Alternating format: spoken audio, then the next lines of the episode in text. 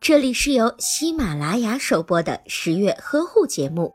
十月呵护帮助孕妈妈们摆脱孕期中的各种烦恼。锌是人体必需的微量元素，主要存在于人体的骨骼、头发、皮肤和血液当中，其含量仅次于铁。同时，它也是两百多种人体代谢酶和辅助酶的组成物质，广泛参与了各种代谢活动，影响着各系统的功能。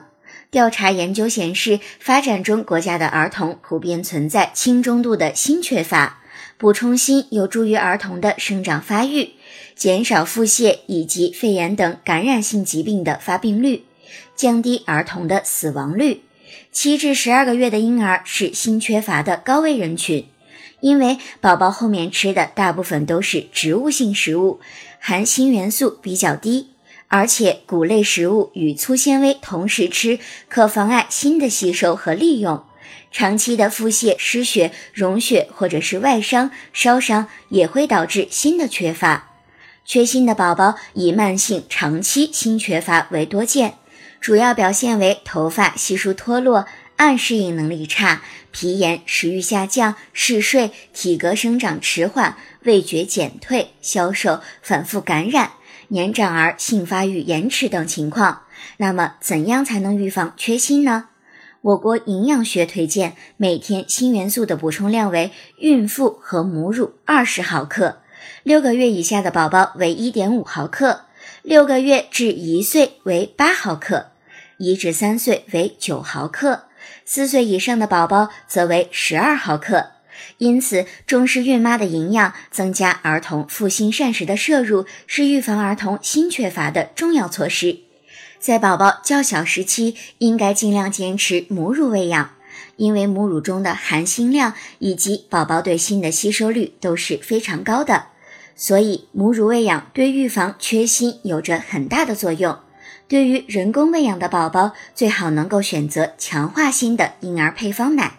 不过，随着宝宝年龄的增长，也要每日按时添加含锌丰富的辅食，例如蛋黄、瘦肉、鱼、动物内脏、豆类、坚果类等食物。